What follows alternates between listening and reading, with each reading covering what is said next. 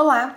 Uma massa de ar seco continua predominando no Espírito Santo nesta quinta-feira, por isso teremos mais um dia de céu azul e sol forte por todas as regiões.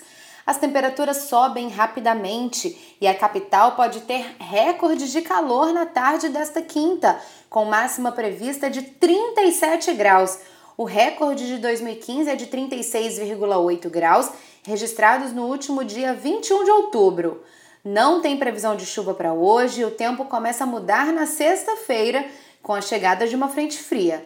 Acompanhe mais notícias sobre o tempo na programação da TV Vitória. Até amanhã.